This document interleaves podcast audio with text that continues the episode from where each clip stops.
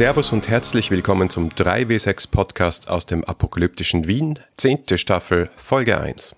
Ich bin der Harald. Und ich bin der Markus. Wir reden hier über Pen and Paper Erzählrollenspiele. Und heute mit unserem Gast Adrian über die Apokalypse im Spiel.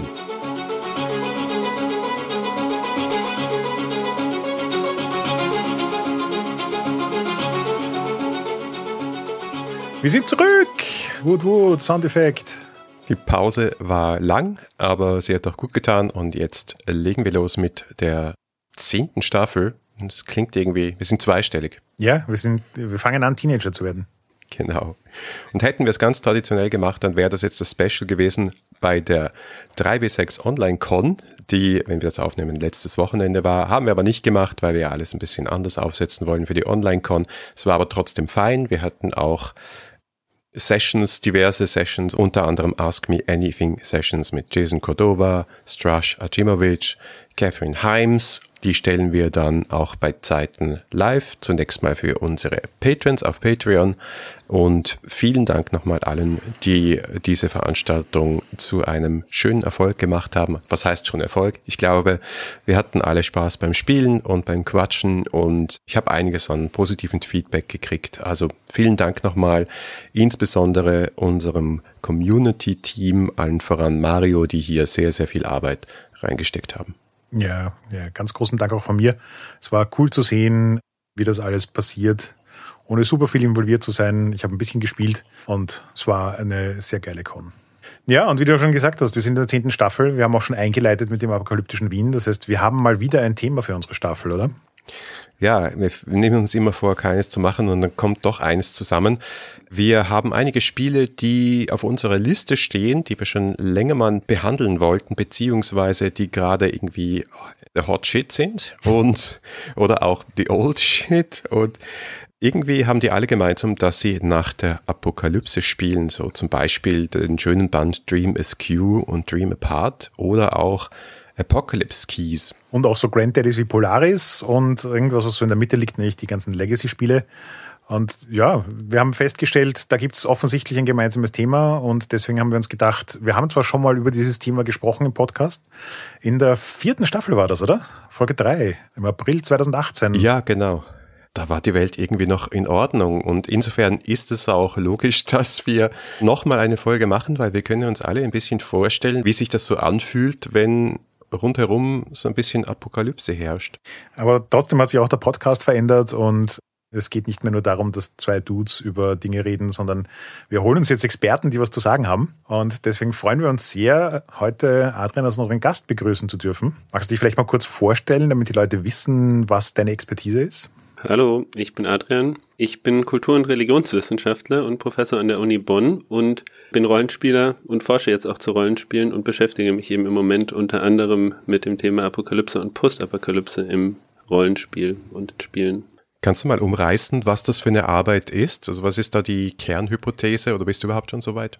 Also es ist, geht jetzt nicht direkt von der Kernhypothese zur Postapokalypse oder so aus. Ich durfte 2021 und 2022 für zehn Monate als Gastwissenschaftler in Heidelberg sein, in einem neuen Forschungsinstitut. Da gibt es jetzt ein Käthe Hamburger Center for Apocalyptic and Post-Apocalyptic Studies, das sogenannte CAPAS.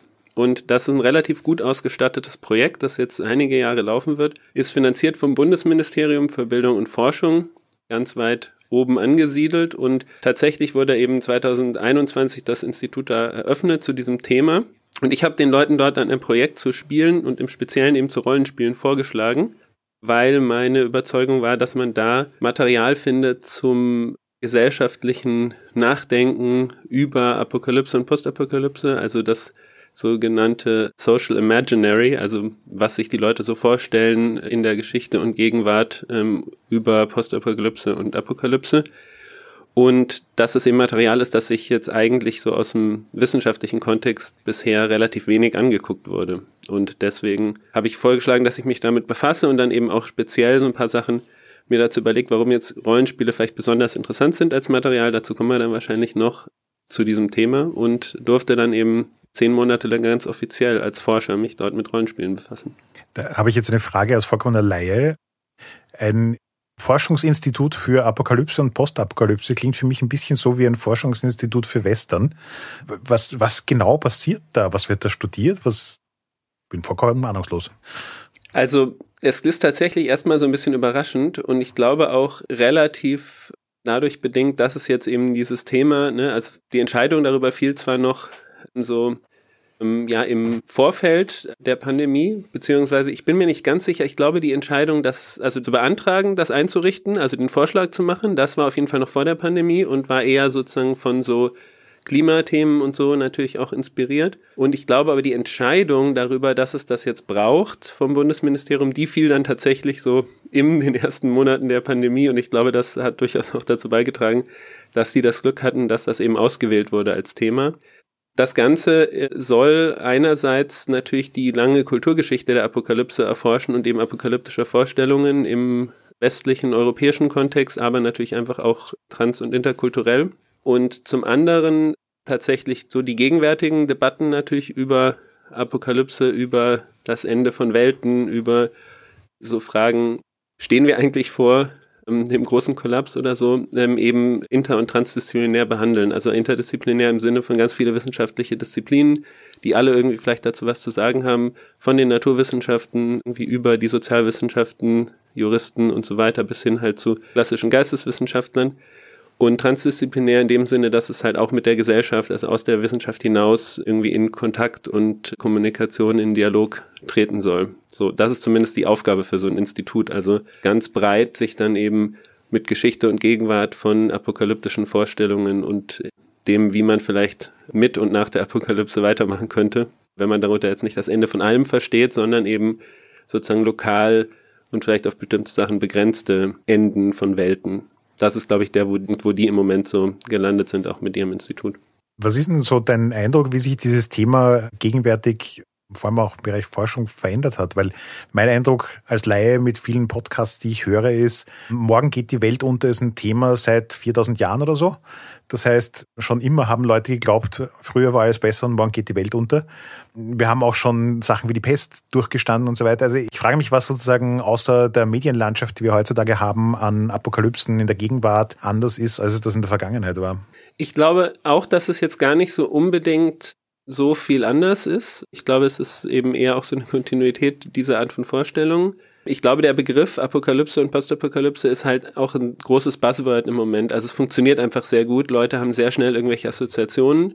Und das trifft sich dann halt vielleicht durchaus mit so ein paar Sachen wie eben Klimathema, Klimawandel und irgendwie der Vorstellung, da könnte wirklich sowas ganz Großes sozusagen auf uns zukommen, die dann irgendwie das so überzeugend machen, dass man das jetzt unter diesem Begriff irgendwie fasst, was da alles äh, gegenwärtig passiert. So, und das scheint mir so einer der Gründe zu sein, warum das jetzt so ein gesellschaftliches Thema ist, beziehungsweise ein Begriff, auf den sich eben ganz, ganz viele Beobachtungen dessen, wie es irgendwie jeweils lokal um einen herum, aber auch eben global, wenn man irgendwie in die Nachrichten guckt, wie sich das irgendwie auf den Begriff bringen lässt. Und selbst wenn es eben nicht ganz so ernst gemeint ist, im Sinne von ich erwarte wirklich, morgen geht die Welt unter, so diese Idee, man ist irgendwie in so einer apokalyptischen Stimmung, so, und das ist das, was das alles verbindet, was man da um sich herum und wenn man in die Welt guckt, beobachtet. Ich glaube, das ist so einer der Gründe, warum das so nahe liegt im Moment, dieses Thema so zentral zu stellen und da drüber nachzudenken.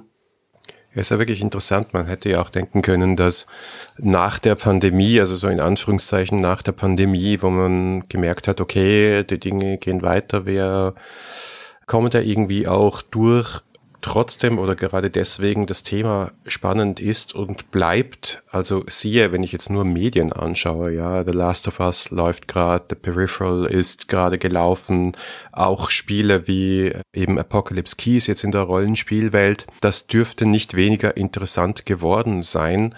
Eher im Gegenteil, vielleicht, also ich, ich gebe es mal eine mögliche Begründung, aber ich bin sehr gespannt auf eure Meinung. Vielleicht gerade deswegen, weil vieles vielleicht nicht so gelaufen ist, wie wir es uns vorgestellt hätten auf einer Medienbasis, ja, weil wir gesehen haben, wie Menschen reagieren, wie unterschiedlich sie auch reagieren, wie das zum Teil auch eine Gesellschaft spalten kann, den Umgang mit so einer massiven Herausforderung.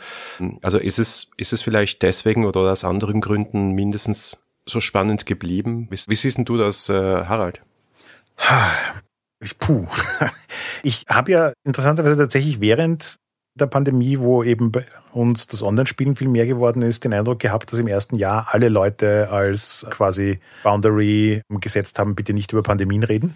Und das ist zwar mittlerweile ein bisschen weniger geworden, aber es ist auch nicht ganz weg. Also ich habe gleichzeitig das Gefühl, dass mehr Rollenspiele da sind, die sich mit dem Thema, also mehr, dass jetzt auch einige Rollenspiele rauskommen, die sich mit dem Thema beschäftigen, dass es unter den Spielpersonen in unserer Bubble aber auch so eine gewisse Wariness gibt, sich tatsächlich intensiv damit auseinanderzusetzen. Und gleichzeitig habe ich aber auch bei den Spielen, die so, ich sage mal, für mich so ein bisschen adjacent sind, also die ganzen Trophy-Games sind für mich so Sachen, die jetzt nicht per se postapokalyptische Spiele sind, aber halt schon auch irgendwie. Und da spielen die Leute gerne, da haben die Leute Spaß dran und man hat auch gleichzeitig das Gefühl, dass es irgendwie ein anderes Level an Realismus hat. Also im Sinne von die kleinen Details, was so passiert, wenn Dinge schief laufen in einem großen Maßstab, sind irgendwie plötzlich Sachen, wo Leute viel mehr Bild dazu haben. Früher hatte ich immer das Gefühl, dass so postapokalyptische Stories tendenziell immer mit sehr groben Pinselstrichen gemalt werden und ich will jetzt nicht sagen märchenhaft sind, aber nicht ganz so, so super realistisch sind. Und das hat definitiv für mich in, in den Spielerlebnissen, die ich habe, so eine Veränderung durchgemacht. Also Leute bringen mehr realistische Details hinein und beschäftigen sich gefühlt auch mehr mit diesem Thema, was, was tut die Apokalypse mit uns? Also das ist so dieses Apokalypse-Rollenspiele sind jetzt nicht mehr nur, die Welt ist untergegangen, wie komme ich an Ressourcen ran? Es ist oft auch so, ich stecke in der Postapokalypse, was bedeutet das für meinen Charakter und wie geht er damit um und wie erlebt er das und so weiter? Ja, ich glaube, die Frage ist ja so ein bisschen, wenn man jetzt eben zurückblickt auf die Zeit der Pandemie, wenn sie denn jetzt vorbei ist, ist ja wirklich, glaube ich, die Frage, ist das überhaupt jetzt ein apokalyptisches Szenario so? Also das war natürlich am Anfang erwartet. Oder ist das eher irgendwie dystopisch, was wir da erlebt haben? Oder so? Also im Sinne von, ist jetzt eigentlich wirklich im Großen und Ganzen irgendwie die Welt untergegangen? Also im Kleinen bestimmt eben für viele Leute war das, glaube ich, eine richtig harte Zeit. Aber ohne da jetzt in, so groß ins Detail zu gehen, habe ich eben eher das Gefühl, dass das Thema, was daraus eher so erwächst, ist, also lernen wir daraus jetzt irgendwie was oder sind wir eigentlich, haben, wir da jetzt mitbekommen, dass wir gut oder schlecht darauf vorbereitet sind, wenn dann wirklich irgendwie äh, der Kollaps vielleicht kommt, wie es halt jetzt im Klimakontext irgendwie dann häufig zumindest von, von vielen irgendwie erwartet wird. Das ist, glaube ich, irgendwie so die Frage, die jetzt vielleicht im Raum steht für dieses Verhältnis zu den, den letzten Jahren ja, ansonsten denke ich, die Frage eben, was ist das eigentlich, was man dann da in so einem apokalyptischen, postapokalyptischen Szenario interessant findet. Was will man da irgendwie für Geschichten lesen, sehen und dann eben vielleicht auch selber spielen?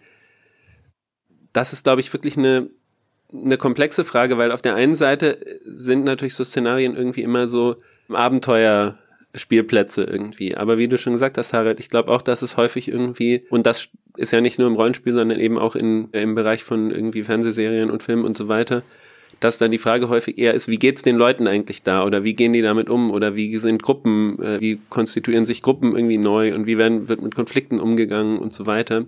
Und weniger jetzt so nur dieses reine, hier ist jetzt einfach so ein Action-Szenario, weil hier ist alles kaputt und jetzt haben wir hier so einen Abenteuerspielplatz, in dem dann irgendwie sich ausgetobt wird.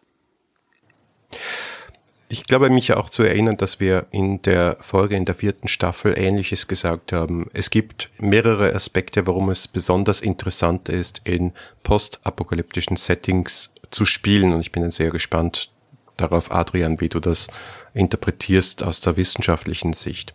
Das eine ist die große Metapher für das, wovor unsere Gesellschaft Angst hat. Ja, jetzt haben wir sozusagen etwas abgehakt in unserer Lebenszeit, das immer, vor dem immer gewarnt wurde, wo äh, immer diese Filme halt auch existiert haben, die uns die Zombie-Apokalypse auf Basis eines Virus oder so ähm, vorhergesagt haben. Ja, ganz so ist es nicht geworden und Zombies sind ja auch nur Metaphern normalerweise. Aber es gibt natürlich dahinterstehend und da ist jetzt auch wieder die Debatte, die für jetzt zwei, drei Jahre lang etwas äh, unter den Teppich gekehrt wurde, nämlich das Thema Klimawandel da. Das hat auch die große Frage, wie sollte man das als Gesellschaft behandeln und ist das jetzt bedrohlicher als die Pandemie und wenn ja, auf welche Art? Also ich würde sagen ja, aber das da müssen wir jetzt gar nicht ins Thema hineingehen. Also es ist das eine, dass man halt sozusagen sagt, okay, wir haben so als Gesellschaft, als Menschen eine unterschwellige Angst davor, es könnte in Zukunft nicht mehr so sein, wie es heute ist. Wir fühlen uns heute sicher, die Zukunft ist unsicher. Dazwischen passiert was Furchtbares. Die Medien, die Wissenschaft, ZukunftsforscherInnen sagen uns, das könnte passieren, das wird vielleicht passieren. Wie ist es dann? Um dann nachher irgendwie zu sagen, okay, ähm, ich, ich habe mir ein Bild gemacht und das hat mir geholfen sozusagen. Und das Zweite, was interessant ist, ist, was du auch schon erwähnt hast, Abenteuerspielplatz im Sinnvollen. Wir stellen uns vor, dass die Regeln, die es heute gibt, nicht mehr gelten. Das ist ja generell, glaube ich, im Fantasy-Rollenspiel so, dass du sagst, okay, wir nehmen mal an, wir sind nicht so, wie wir jetzt sind. Wir haben andere gesellschaftliche Regeln, wir sind eine andere Sorte von Wesen, wir haben andere Regeln der Physik etc. etc und wie wäre das dann? Und im postapokalyptischen Szenario ist ja dann sehr oft die Frage, okay, wenn es unsere Staaten, unsere Gesetze, unsere Institutionen nicht mehr gibt, wenn die alle kaputt sind, was ist dann noch? Ja, wie sind wir dann als Menschen? Sind wir dann alle wieder, in Anführungszeichen, barbarisch? Fangen wir wieder von vorne an? Sind wir so resilient, dass es eher so ist wie jetzt und alle sagen, oh, das war schon furchtbar und uns geht's allen schlecht und jetzt ist wirtschaftlich alles schwierig, aber irgendwie tun wir weiter und es ist nicht alles zusammengebrochen. Und ich glaube, das sind so Fragen, die spannend sind, innerhalb eines Spiels zu verhandeln, weil du dann Dinge ausprobieren kannst, wie sich das anfühlt. Kurzer Exkurs da noch. Ich finde es übrigens spannend, dass ich in letzter Zeit immer mehr Postapokalypse-Rollenspiele sehe, die zu der Frage, was ist die Apokalypse, so quasi ein eigenes Character Sheet, Playbook, Setting Book, wie auch immer machen. Also so nach dem Motto, weil Apocalypse World war ja mehr noch so ein ganz vages, die Welt ist untergegangen, wir sind nach der Apokalypse, Punkt. Alles andere kommt im Spiel auf.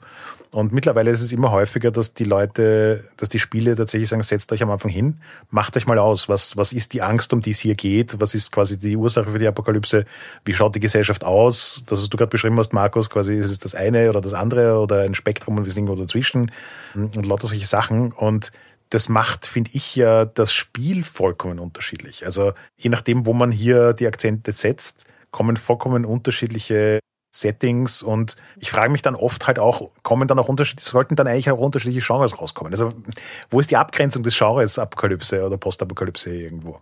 Ich glaube, die Abgrenzung ist ziemlich schwierig. Ich meine, wenn wir jetzt mal beim Rollenspiel ein bisschen genauer hingucken, ne? auf der einen Seite ist ja dieses Thema, also jetzt eben postapokalyptische Szenarien, einfach in der Geschichte des Rollenspiels so ein absolut etabliertes Genre. Ne? Also es beginnt einfach ganz früh ne, irgendwie Metamorphosis Alpha und Gamma World irgendwie schon in 1976, 78 so. Das ist von Anfang an da und auch so Tropen, die wir dann bis heute da irgendwie haben. Mutationen und eben irgendwie das Wasteland, durch die dann irgendwie einzelne, das, durch das dann einzelne Figuren einsam irgendwie wandern. Also dieses Thema jetzt von so einem ganz expliziten Szenario irgendwie hier ist einfach alles kaputt gegangen und jetzt ist das das Setting, wie eben bei Gamma World oder so das gibt's da und das legt sich irgendwie durch. Ne? Und also es gibt jetzt nicht wirklich zum Rollenspiel große Studien. Also da habe ich irgendwie halt gedacht, so dass fange ich jetzt zumindest ein bisschen an und mache da was. Aber es gibt eben von Laura Francis vom Gauntlet so eine Blogpost-Serie. Ich glaube, mittlerweile ist der bei äh, Blogpost 23 oder 23a ist, glaube ich, das aktuelle. Und bei 2019 ist er jetzt sozusagen. Und der man hat das so enzyklopädisch aufgearbeitet. Also das kann man sich durchlesen und da werden halt, also er hat versucht einfach alle Rollenspiele, die äh, veröffentlicht wurden, jetzt die unter seine, sein Verständnis von Postapokalypse fallen, da einfach mal zusammenzutragen und kurz zu sagen, worum es da geht. So, also es ist so listenmäßig, aber es ist halt eine super, super äh, Grundlage, äh, wenn man sich dafür interessiert, so, weil es wirklich einfach unendlich viel Zeug gibt. Da hat er natürlich eben auch all diese Sachen, die so ganz jetzt irgendwie für so ein Alltagsbegriff von postapokalyptischem Szenario einfach ganz zentral in die Mitte fallen. Und dann gibt es natürlich immer Fragen, wo sind die Grenzen? Also was gehört jetzt irgendwie noch dazu? Und das finde ich dann natürlich auch interessant.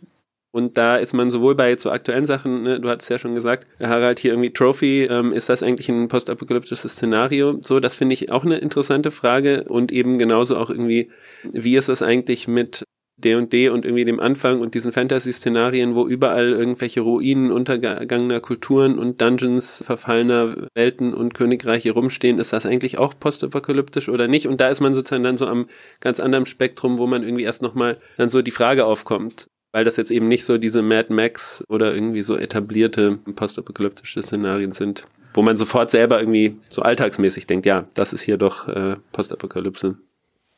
Ja, finde ich aber voll spannend, dass du auch in deiner Arbeit eben so die These aufstellst, dass eigentlich der Dungeon an sich nicht so ein postapokalyptisches Feature ist, weil du gehst dahin und du findest Überreste untergegangener Zivilisationen und das ist schon in D&D 1 drin und das zieht sich dann durch bis, bis Numenera, wo das mehr so einen Science-Fiction-Charakter hat. Selbstverständlich. Ich glaube, vielleicht kommt daher auch so ein bisschen die die Idee, zurückzuschauen und als Menschheit irgendwie sich bewusst zu sein, wisst ihr was, so es ist, war es nicht immer und wird es auch nicht immer sein. Und das kann halt sein, wenn du ein Germane bist und auf die römischen Ruinen schaust, ja, oder äh, jemand in der Renaissance und dir denkst, oh, was war das mal? Und offensichtlich ist es vergangen und es schaut aber großartig aus.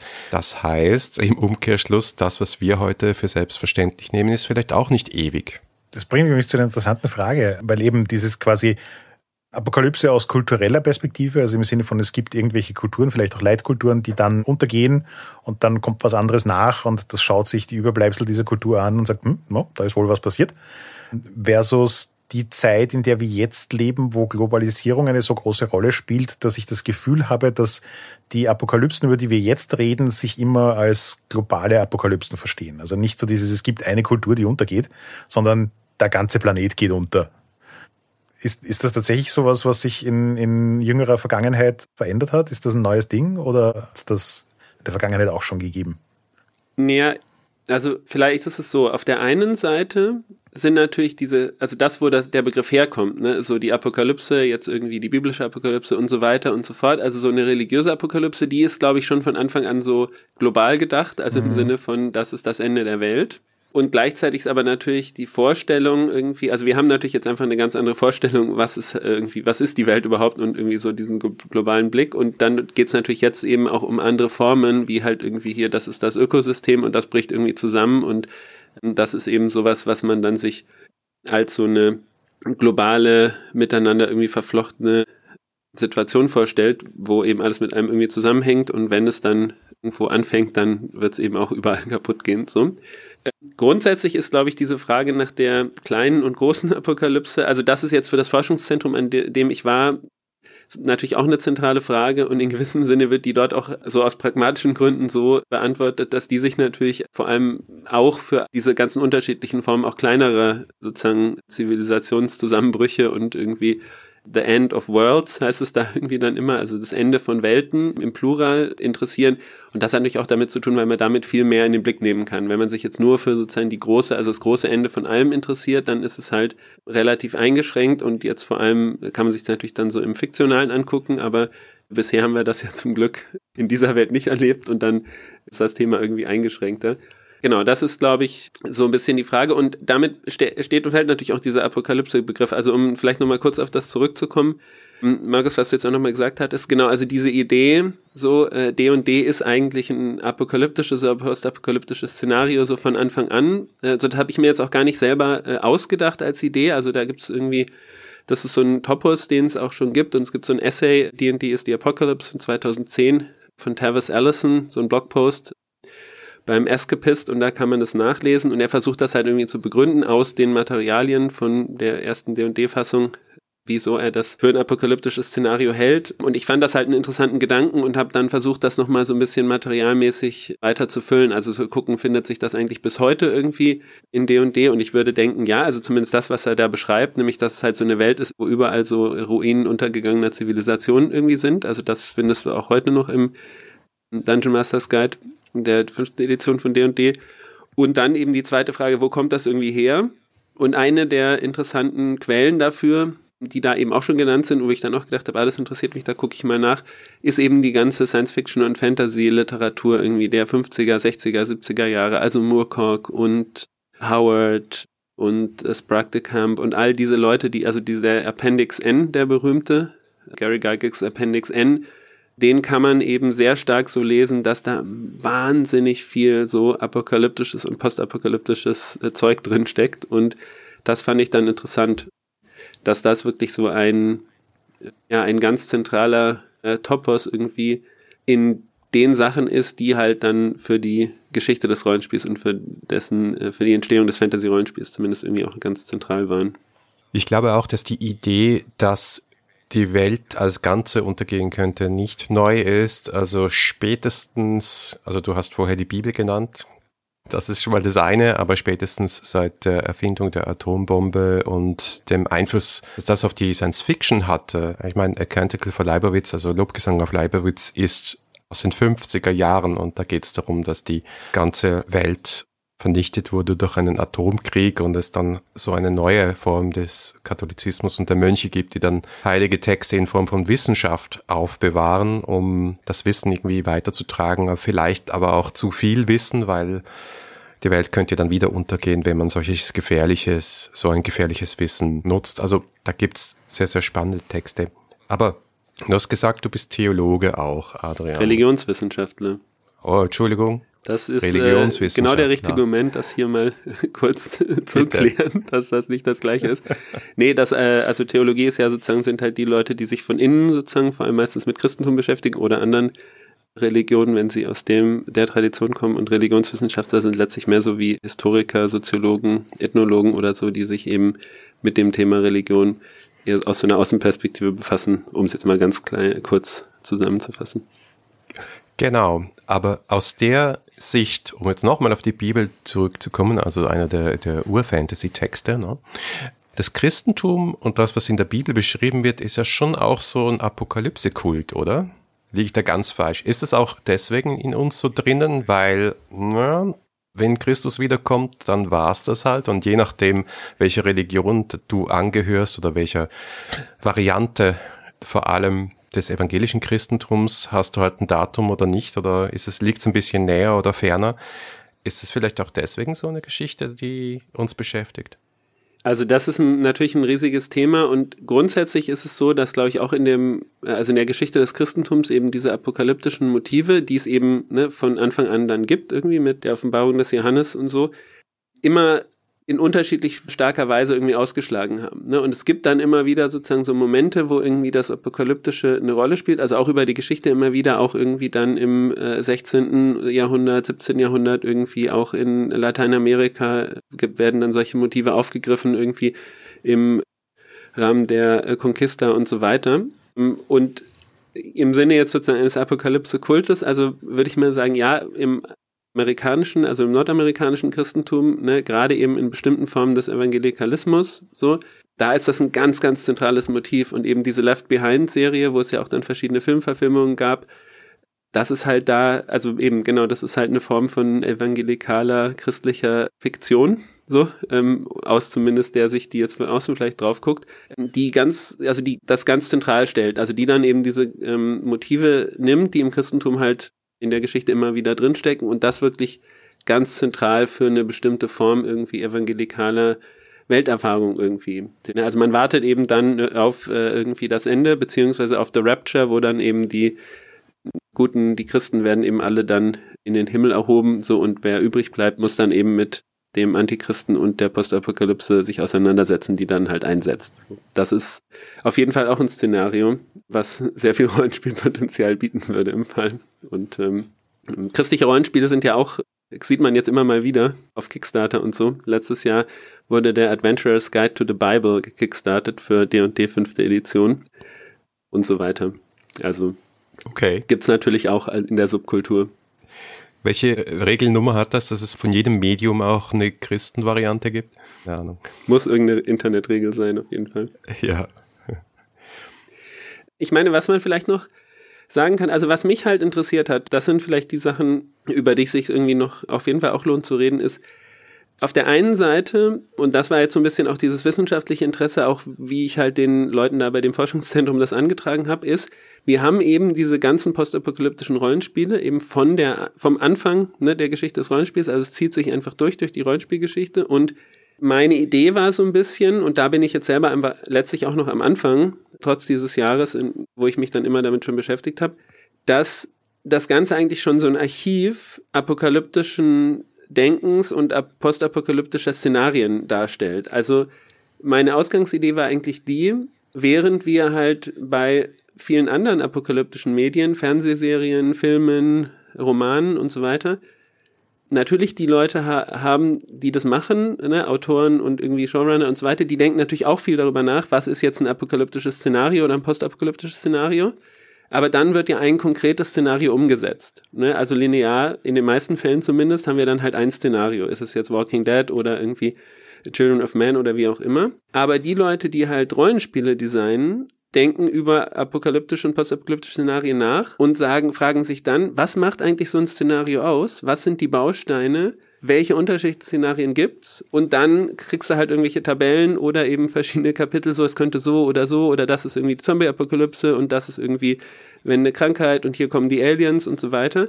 Das heißt, das ist selber eigentlich schon Ergebnis einer Analyse dessen, was apokalyptische und postapokalyptische Szenarien sind. So, das ist alles in diesem Rollenspielding. Also wenn man sozusagen wissen will, über die Geschichte irgendwie der letzten 50 Jahre, wie haben sich Leute irgendwie die ganze Vielfalt postapokalyptischer Szenarien vorgestellt, dann muss man halt nur in die 20 Apocalypse reingucken oder irgendwie The Ends of the World, so eine Rollenspielreihe mit vier Büchern. Und dann findest du das halt alles da. Das heißt, das liegt da in gewissem Sinne schon in analysierter Form vor, auch wenn die SpieledesignerInnen das natürlich jetzt nicht als wissenschaftliche Analyse machen, sondern um dann eben zu sagen, hier, das sind die verschiedenen Formen von Geschichten, die ihr da erzählen könnt. Ähm, aber das Potenzial wollte ich da sozusagen irgendwie heben. Also, weil die wollen ja jetzt irgendwie die Vielfalt der ähm, Apokalypse und Postapokalypse erforschen und ich habe halt dann gesagt, ja, also hier findet ihr das halt alles. Also da sind alle Formen von apokalyptischen Szenarien, die man sich vorstellen kann, schon letztlich zusammengetragen, so in diesen Rollenspielbüchern. Das war so ein bisschen meine Idee. Ich habe da jetzt noch eine Frage. Wie häufig sind apokalyptische Elemente in Religionen so von außen betrachtet? Weil mir fallen zumindest ein paar ein. Und ich frage mich jetzt gerade, ob eigentlich die meisten Religionen irgendein apokalyptisches Konzept haben oder das eher die Ausnahme ist je nachdem, wie weit man das natürlich jetzt wieder fasst, findet sich das schon sehr weit verbreitet. Das ist halt so eine klassische Frage natürlich für jetzt irgendwie Religionswissenschaft, wie verbreitet sind jetzt einzelne Motive. Gleichzeitig gibt es schon immer auch das Argument, dass das jetzt schon so eine sehr monotheistische, christliche Perspektive ist. Allerdings gibt es im Islam auch apokalyptische Vorstellungen und so weiter. Dass es schon was ist, was besonders jetzt irgendwie die westlichen Kulturen sozusagen interessiert darüber könnte man jetzt sehr, sehr lange reden, aber ein Argument, was dann halt zum Beispiel häufig angebracht wird, ist eben zu sagen, okay, wir haben es halt, und das sieht man eben gerade jetzt in diesem klassisch-biblischen so, ne, da endet eben dann die Welt und dann kann man ganz genau nachlesen, was dann alles passiert bei unterschiedlichen Theologinnen. Das ist eine lineare Vorstellung. Ne? Also hier, die Welt endet, so, und dann ist was anderes und so weiter. Und wenn du natürlich eher so ein zyklisches Bild hast, irgendwie, was jetzt normalerweise irgendwie Buddhismus, Hinduismus und so zugeschrieben wird, dann hast du natürlich, ein, also wenn apokalyptische Motive, also über Enden von Welten, so, dann sind die irgendwie anders gebaut, weil du eben nicht diese Linearität hast, irgendwie, die in dieser religiösen Zeitvorstellung drinsteckt. So, das, das wäre jetzt, glaube ich, so, ein, so, so eine ganz basale äh, Unterscheidung. Aber auch in zyklischen Kulturvorstellungen gibt es ja so, ein, so Endszenarien, oder? Ich meine, Maya-Kalender wäre ein Beispiel dafür. Buddhisten haben auch ähnliche Konzepte. Also der Grund, warum ich jetzt gefragt habe, ist, weil ich mich gerade irgendwie so beginne zu fragen, dass quasi, wenn die, die Apokalypse als religiöser Begriff ja eigentlich bis quasi zur Aufklärung und einem wissenschaftlichen Denken immer irgendwie damit verankert war, dass eine bestimmte Gruppe ein apokalyptisches Erlebnis hat ähm, und quasi sagt, alle anderen, die nicht zu uns gehören, die nicht unserer Religion angehören, sind uns sowieso wurscht und die werden wahrscheinlich in, wie auch immer das Äquivalent der Hölle ausschaut, landen, dann weil das Interessante daran ist ja auch, dass du dann immer so eine moralische Verbindung machst. Also es gibt sozusagen die, die in, in in den Himmel kommen im weitesten Sinne und die, die das nicht tun und quasi da wird Spreu von Weizen getrennt in der Apokalypse. Und mit der wissenschaftlichen Perspektive habe ich so ein bisschen das Gefühl, dass sich das dahingehend verändert hat. Die Apokalypse ist etwas, das plötzlich alle trifft. Und ein paar werden es überleben und ein paar werden es nicht überleben. Und die, die es überleben, sind halt diejenigen, die Pech gehabt haben und dann mit den Konsequenzen danach irgendwie umgehen müssen. Ja, das ist auf jeden Fall so eine Frage. Ne? Also danach wen betrifft jetzt eigentlich diese Apokalypse? Weil in so einem ersten assoziativen Alltagssinne ist es ja irgendwie, okay, das ist das Ende von allem. Aber eben gerade in diesem christlichen Sinne, wie du jetzt gerade schon gesagt hast, ist es ja eben überhaupt nicht der Punkt, sondern der Punkt ist sozusagen, also vor allem jetzt wieder auch in dieser Ausformulierung, wie das dann im Evangelikalismus ist, so, hier kommt die Apokalypse, das bedeutet sozusagen spezie spezielle Leute, ne? bestimmte Leute sind dann irgendwie auf der gesicherten Seite und der Rest muss dann gucken, wo er bleibt. Also es ist ganz klar so eine Unterscheidungslogik und eben nicht das Ende von allem. Und, in, und das ist tatsächlich jetzt so ein bisschen die Frage, wenn wir jetzt Klimawandel und eben irgendwelche Dinge haben, die als apokalyptisch erlebt werden, wo gesagt wird, ja, aber das betrifft jetzt wirklich einfach alle und deswegen ist es auch so zentral, sich irgendwie damit zu befassen, das ist dann auf jeden Fall eine andere ähm, Perspektive als so eine Verknüpfung zwischen Apokalypse und irgendwie da sind die Auserwählten und die nicht Auserwählten. Und natürlich auch dieses, ne, die, die andere Ebene sozusagen, die durchläuft, ist halt, ist das jetzt wirklich das Ende? Ne? Oder ist es eigentlich, ist der Punkt eigentlich gar nicht dieser apokalyptische Moment, sondern eben, dass es danach halt weitergeht und dass man dann eben in so einem äh, anderen Szenario ist, eben so einem apokalyptischen. Und das ist ja auch, jetzt, das betrifft dann alle, ne? aber wie gehen wir irgendwie dann damit um? Und können wir das jetzt irgendwie verhindern oder müssen wir uns eh darauf einstellen, dass irgendwie was Apokalyptisches passiert und dann geht es jetzt eher darum, wie man dann irgendwie weiterleben kann. So.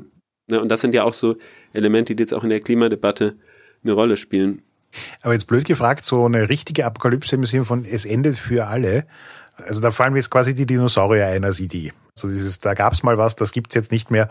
Das war eine tatsächliche Apokalypse, wo die einfach alle weg sind. Ansonsten ist das ja eher immer so ein gradueller Prozess. Ich bin immer so fasziniert von dem Gedanken, dass es quasi so die reale Form von Apokalypse gibt, im Sinne von, da gibt's Kulturen, die verschwunden sind, da gibt's Dinosaurier, die verschwunden sind, aber die Welt steht noch immer. Und so diese äh, fiktionale Idee von, vom Ende, ja, also dieses Sterben im Sinne von jemand, den ich kannte, ist gestorben versus ich bin weg und was ist danach? Ja. Und die, diese Großapokalypse im Sinne von alles ist hinnig ist ja, also tatsächlich, keine Ahnung, der Meteorit schlägt ein, der Planet zerbirst, da braucht man ja nicht darüber diskutieren, was nachher ist. Das ist ein, ein finde ich insofern eine interessante Diskussion, weil in Rollenspielen die der Apokalypse-Gedanke ja immer letzten Endes davon leben muss, dass es ein danach gibt. Es muss irgendeine Welt geben, in der man existieren kann und in der man über neue Weltordnungen nachdenken kann, in der man über mögliche Probleme nachdenken kann oder von mir aus auch auf Schatzsuche geht. Es muss irgendwie eine Welt geben, die letzten Endes noch bis zu einem gewissen Grad lebenswert und äh, möglich ist. Oder bis zu einem gewissen Punkt. Ne? Es kann ja. natürlich auch sein, die Apokalypse war und wir werden alle sterben, aber noch es ist nicht so ein Schnippen, der Komet schlägt ein und das war's. So the day after tomorrow style. Ne?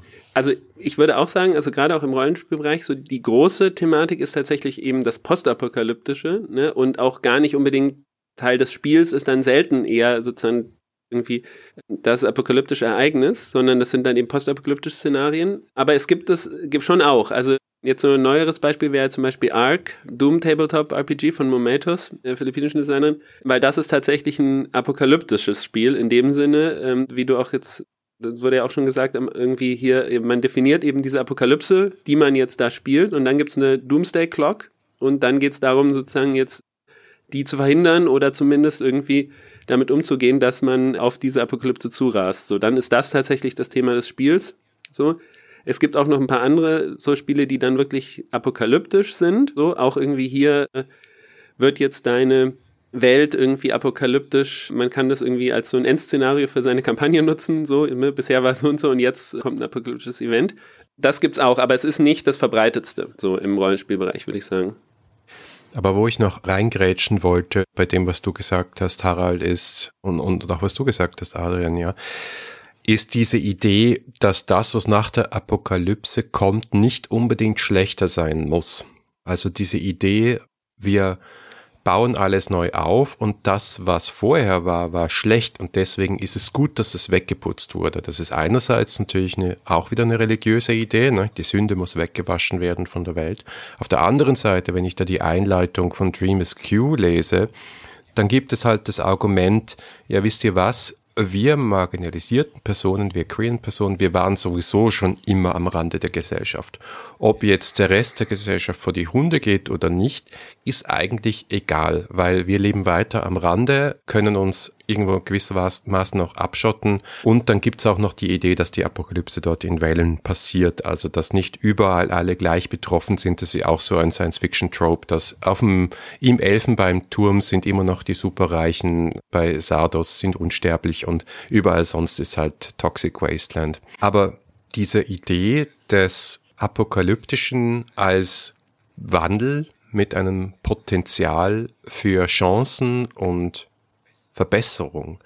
Das sehe ich irgendwie in mehr Spielen in letzter Zeit oder ist zumindest ein Trope, der spannend ist. Auf jeden Fall. Also das ist eben, glaube ich, auch wirklich die interessante Frage jetzt auch so aus der 346-Perspektive. Ne? Was für neue Formen von postapokalyptischen Geschichten werden dann irgendwie eigentlich jetzt in Indie-Rollenspielen erzählt, in Erzählspielen erzählt, in neueren Sachen ins Zentrum gestellt, wenn wir eben diese lange Geschichte haben, irgendwie von solchen Szenarien. Und die eine Sache, an der ich jetzt gerade irgendwie so ein bisschen dran bin, die jetzt eben nochmal dieses klassische Szenario, von dem man dann eben neuere Sachen gleich abgrenzen kann, ins Zentrum stellt, ist eben nochmal die Frage, warum ist eigentlich so ein postapokalyptisches Setting für Rollenspiel irgendwie so attraktiv? Ne, jetzt eben erstmal so in so einer klassischen Sinne, also eben zum Beispiel jetzt von D&D angefangen.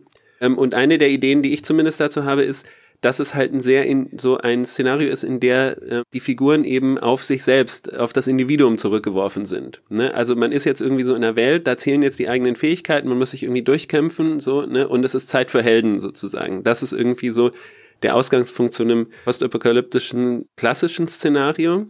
Und das passt natürlich auch ein bisschen zu diesem Übergang äh, irgendwie von dem armeebasierten Wargaming irgendwie. Ne? Und jetzt haben wir hier die D&D &D und wir haben irgendwie Rollenspiele, die zumindest meistens eben individuelle Figuren ins Zentrum stellen. Und in welchen Szenarien können sich diese individuellen Figuren jetzt irgendwie beweisen? Naja, hier im postapokalyptischen Szenario, da ist halt jetzt irgendwie Zeit für Helden, da kann man sich jetzt hier beweisen. Und meistens sind das ja dann eben auch Heldengeschichten, also eben so im klassischen Fantasy-Rollenspiel. Also man hat vielleicht ein postapokalyptisches Szenario, aber häufig geht es dann halt darum, hier, Anfang sind die vielleicht schwach, aber die werden dann irgendwie halt Superhelden. So.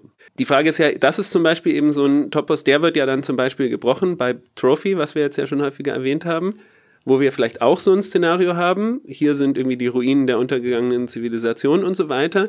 Aber, und wir haben auch diese individuellen Helden, die sich jetzt da durchkämpfen müssen, oder die individuellen Figuren, aber sie sind eben in dem Sinne keine Helden und sie werden es auch nicht. Also sie beginnen irgendwie schwach und sie verändern sich zwar schon irgendwie, aber im Endeffekt werden die halt, aus denen werden keine Superhelden. So, und das ist zum Beispiel ja so ein, also jetzt noch in diesem klassischen Fantasy-Bereich geblieben, eine Art und Weise, wie das Thema ähm, und wie diese Art von Geschichten dann irgendwie nochmal neu transformiert werden, anders irgendwie akzentuiert werden und das finde ich dann auch tatsächlich irgendwie interessant. So, und Dream Rescue ist dann natürlich schon nochmal einen ganzen Schritt weiter zu sagen, okay, es sind hier ganz andere Geschichten. Ne? Es sind irgendwie eben Geschichten am Rande der Gesellschaft, die sowieso irgendwie postapokalyptisch ist jetzt. Äh, und da ähm, geht es dann nochmal um ganz andere Geschichten, die eben gar nicht mehr so an diese klassischen Heldentoppers irgendwie anknüpfen. Wir sind jetzt, glaube ich, an einen interessanten Punkt geraten, weil der Markus und ich reden jetzt seit offensichtlich neun Staffeln darüber, dass Erzählrollenspiele eher Genre-Emulatoren sind. Das heißt, solange man sich auf ein gemeinsames Bild eines Genres einigen kann, ist das Setting gar nicht so wichtig. Aber ich frage mich jetzt langsam, ob das bei postapokalyptischen Genre tatsächlich der Fall ist oder ob es da nicht in Wirklichkeit wichtig ist, sich auf ein spezifisches Setting zu einigen, weil die Arten der Geschichten, die man erzählen kann, so unterschiedlich sind, je nachdem, welches Setting in der Postapokalypse ich habe. Ja, ich glaube, das ergibt schon Sinn. Es gibt natürlich auch ein breites Spektrum, was die Wichtigkeit von Setting betrifft. Also bei Blades in the Dark ist das Setting einfach unabdingbar und, und allen äh, Spielen, die damit zusammenhängen. Und ich glaube auch hier, weil das so ein breites Feld ist, das wir gerade jetzt aufgedröselt haben, ist es natürlich wichtig, dass das Spiel dir auch sagt, was für eine Sorte möchten wir hier spielen. Ja, aber Dream Askew, wie du gesagt hast, Adrian, Belonging, Outside Belonging ist ja auch so ein Stichwort für dieses System und da geht es sehr stark um diese Gemeinschaft, die halt durch die Bedingungen, die herrschen, umso stärker zusammengeschweißt wird. Also dementsprechend auch die postapokalyptische Utopie vielleicht, die wir hier ausspielen. Oder bei Apocalypse Keys die ganz, die Hellboy Herangehensweise, wo du sagst, du bist selbst ein potenzieller Agent oder du bist selbst ein potenzieller Auslöser der Apokalypse und musst im Verlauf dieser Geschichte eigentlich auch entscheiden, möchtest du die Apokalypse vorantreiben oder möchtest du sie verhindern? Und das ist die zentrale Entscheidung. Und was vielleicht auch eine mögliche Antwort auf die Frage ist, warum Spieler im postapokalyptischen Setting so spannend sind, muss ich auch noch daran denken, du hast natürlich hier ein eingebautes Geheimnis, ja. Warum ist die alte Welt untergegangen. Und das ist etwas, was jedem Rollenspiel gut tut, so eine Art Metaplot zu haben, wo es darum geht, kann ich das Geheimnis, das unserer Welt zugrunde liegt, lösen. Also dieses, diese, diese epische Skala des Abenteurerseins. Und dann, glaube ich, wenn, wenn man diese Rahmenbedingungen gesetzt hat, dann weiß man auch, was für eine Sorte von Spiel man hier spielt mich gerade an was sehr Interessantes oder was sehr Interessantes aufmerksam gemacht, Markus, nämlich diese Frage, was, was ist denn, warum ist die Welt untergegangen, ist ja eine sehr häufige in postapokalyptischen Settings, aber eigentlich üblicherweise für die Postapokalypse relativ irrelevant. Das heißt, dass es so, so auf einer metanarrativen Ebene, warum die Welt jetzt untergegangen ist, ist für die Welt, in der du dann existierst, macht das nicht so den Mörderunterschied. Das ist mehr so Personal Curiosity. Und auf der anderen Seite ist in, in quasi realistisch betrachtet, wirst du vermutlich nie herausfinden, warum genau die Welt untergegangen ist, weil es halt so komplex und multikausal ist, dass du es nicht auf einen einzelnen Nenner reduzieren kannst.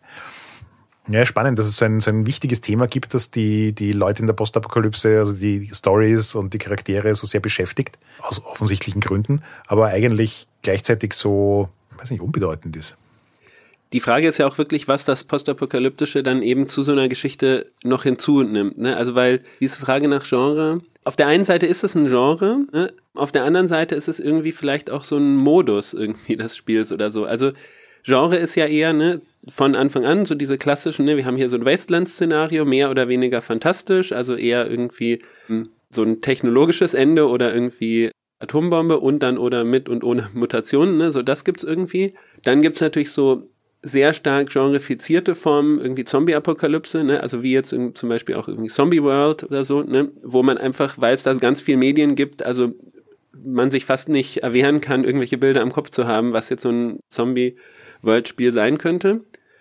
Dann gibt's eben Spiele, die jetzt nochmal ganz andere Geschichten versuchen zu erzählen, wie eben Dream Q.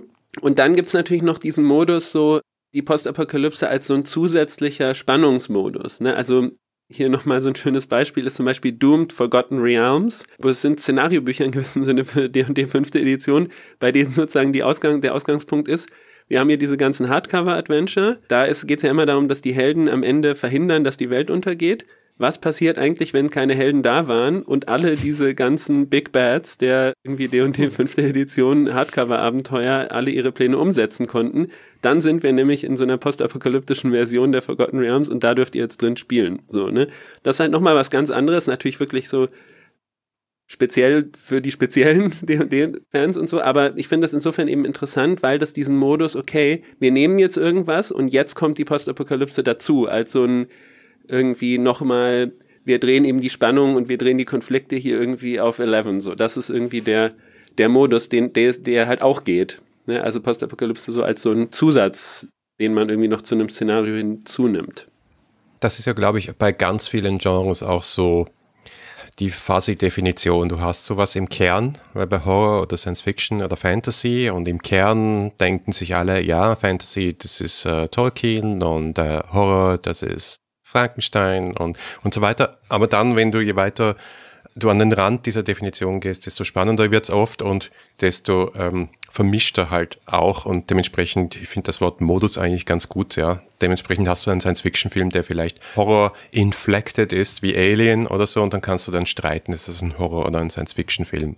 Und ich glaube, es ist relativ offensichtlich, dass sowas wie Mad Max so das typische postapokalyptische ist, was wir uns vielleicht als Kern des Genres vorstellen, aber keine Ahnung, Planet der Affen ein Szenario ist, das Science Fiction ist, aber irgendwie dann ja dieses Thema halt auch hineinspielt. Und ja, ich glaube, das ist generell bei Genre ein Phänomen, das man überall sieht es ist einfach für die Rollenspielgeschichte wirklich interessant, wo man das halt alles findet. Ne? Also, und letztlich an welchen wichtigen Stellen das dann auch aufkommt. Ist das irgendwie Zufall oder liegt das irgendwie nahe? Ne? Das ist ja jetzt einfach, wir haben es eben ganz am Anfang und wir haben es natürlich jetzt auch bei Apocalypse World. Also, ne, es ist ja schon interessant, dass da halt wieder der Impuls zu sagen, ne, und wir reden immer von Powered by the Apocalypse und so, Ne, das ist jetzt, glaube ich, also daraus kann man jetzt gar nicht so viel ableiten, aber es ist einfach interessant, wenn man in die Rollenspielgeschichte guckt, mal mit diesem Blick, so wo ist eigentlich äh, apokalyptisches und postapokalyptisches zu finden und dann ist es dann wirklich, ist es reichhaltig, so in alle Richtungen.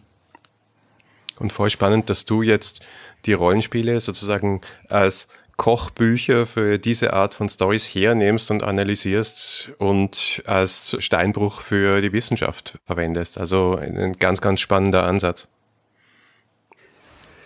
Ich meine, eine der Fragen, die sich mir irgendwie noch stellen, neben jetzt dem Thema, was für Geschichten werden da erzählt und welche ähm, Figuren tauchen da auf, ne, ist eben auch die Frage, welche Welten werden dann eigentlich in der Postapokalypse neu gestaltet. Und das ist, glaube ich, ein spannendes Thema. Da hatten wir jetzt auch eben in diesem Jahr, wo ich da in Heidelberg war, haben wir darüber immer wieder gesprochen. So ein bisschen die Frage, hm, wie sieht eigentlich dann diese postapokalyptische Welt aus? Ähm, wie wird sie eingerichtet? Wie wird sie auch organisiert, politisch? Also gibt es da überhaupt irgendwelche politische Organisationen? Geht's da, ist das dann eher wirklich, sind das dann einzelne Gruppen? Ne? Oder ähm, wie findet sich, wie findet sich die Welt neu zusammen? Und ich meine, das ist ja auch ein ganz klassisches Thema jetzt eben in diesen Stories, ne? Also Walking Dead, da geht's eigentlich nur darum, so, ne? In immer wieder unterschiedlicher Form irgendwie, wie finden sich jetzt Gruppen neu zusammen, welche neuen Gemeinschaften werden wie konstituiert, wie funktioniert es dann oder eben auch nicht. Und ich glaube, dass das insofern eine interessante Frage ist.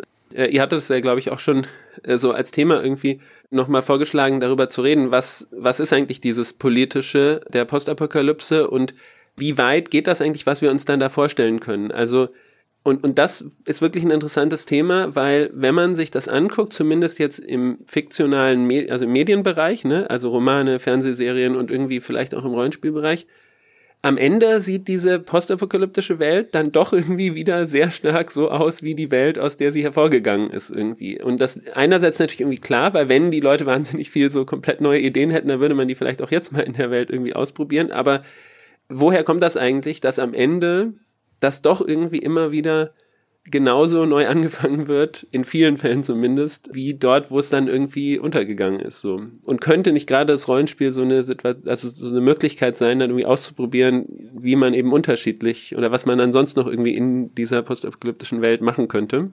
Aber gerade wenn man jetzt auch wieder auf dieses Archiv guckt, ne, da hat man das dann wieder in diesem klassischen Modus. So, okay, hier ist es jetzt untergegangen, jetzt gibt es irgendwie die Neuorganisation, wie sieht der jetzt aus? Irgendwie Autoritarismus oder irgendwie der eine Leader, ist der da oder ist es irgendwie demokratisch oder ist es eine Kleingruppe oder so. Da werden dann, dann hat man auch eben so Listen von schon bekannten politischen Organisationsformen. Und dann kann man sich halt ausdenken und aussuchen, wie jetzt die neue Welt aussieht. Aber das wäre natürlich spannend, wenn wir irgendwie Geschichten erzählen würden oder Spiele hätten, die da nochmal ganz anders ansetzen.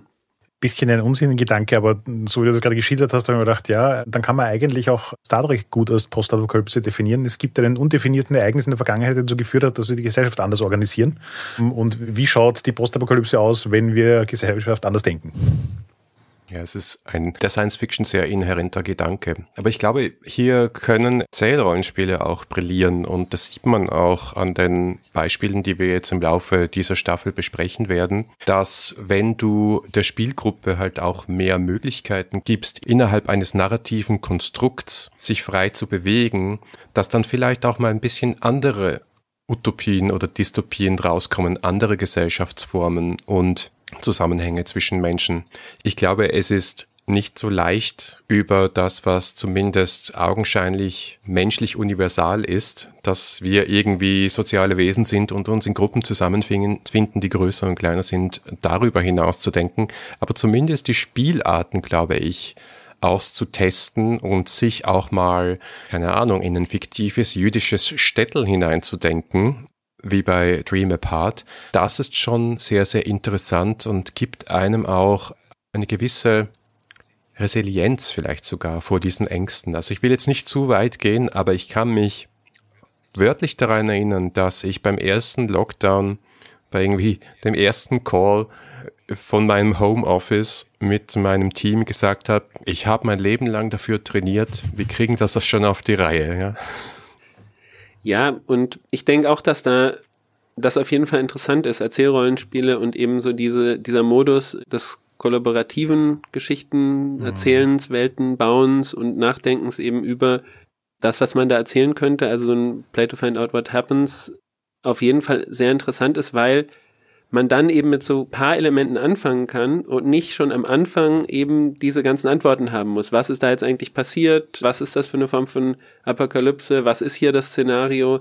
Und wenn man da, ne, wenn ich jetzt da als Spielleitung alleine sitze, mir das vorher alles ausdenken muss, dann habe ich halt diese Bausteine, dann komme ich eben äh, doch, seine, ich bin selbst irgendwie ein genialer Schriftsteller, halt dann doch wieder zu so einem sehr klassischen Szenario. Ähm, aber die Hoffnung wäre halt vielleicht, wenn man dann da gemeinsam am Tisch sitzt und dann gemeinsam irgendwie Kreativität zusammenschmeißt, dass man dann halt vielleicht irgendwo landet, was überraschend ist und eben was interessant ist, zumindest für die Gruppe irgendwie Neues gestalten kann. Ich glaube auch, dass das Kooperative und der Writers Room Approach im Sinne von mehrere Leute versuchen, eine gemeinsame Fiktion zu erschaffen, mit der alle können, gerade in dem Kontext extrem spannend ist. Weil eben, du hast ja vorhin auch schon erwähnt, quasi bei Filmen und anderen Medien hast du dann halt sozusagen eine Person, ich meine, auch da ist es in Writers Room üblicherweise, aber du einigst dich dann halt sozusagen auf eine Variante von Apokalypse und dann exerzierst du das halt durch. Und in Wirklichkeit kannst du das natürlich beim Rollenspiel jedes Mal, wenn du dich mit einer Gruppe zusammensetzt, kannst du dich auf was anderes einigen. Okay, Adrian, wir reden schon. Mal schauen, wie sich das dann anhört, wenn ich es geschnitten habe. Aber vielen herzlichen Dank, dass du dabei warst. Ich glaube, du hast noch einmal eine Perspektive reingebracht, die total überraschend ist und mir zumindest auch die Augen geöffnet hat auf Dinge, die vielleicht offensichtlich waren, aber ich trotzdem nie gesehen habe. Also das allein ist schon mal ein guter Grund, sich wissenschaftlich damit auseinanderzusetzen. Und das andere hast du selbst genannt. Ich glaube, es gibt gerade in unserer heutigen Zeit eine extrem hohe gesellschaftliche Relevanz, sich mit gemeinsamen Vorstellungen die Menschen haben von Dingen, die in der Zukunft passieren könnten oder heute passieren, auseinanderzusetzen. RollenspielerInnen wissen sehr genau Bescheid über gemeinsame Vorstellungsräume, aber wie sehr das die Gesellschaft prägt, ich glaube, haben wir aller spätestens während der Pandemie und der diversen Debatten, die da gelaufen sind, sehr, sehr gut gewusst. Und ja, die Hoffnung stirbt zuletzt, dass wir uns jetzt in der Debatte um Klimawandel vielleicht ein bisschen schlauer verhalten. Ja, ich bin gespannt, was ihr für Spiele noch die Staffel besprecht und äh, was wir dann nochmal Neues über postapokalyptische Rollenspiele lernen können. Danke fürs Zuhören. Das war die erste Folge der zehnten Staffel 3W6.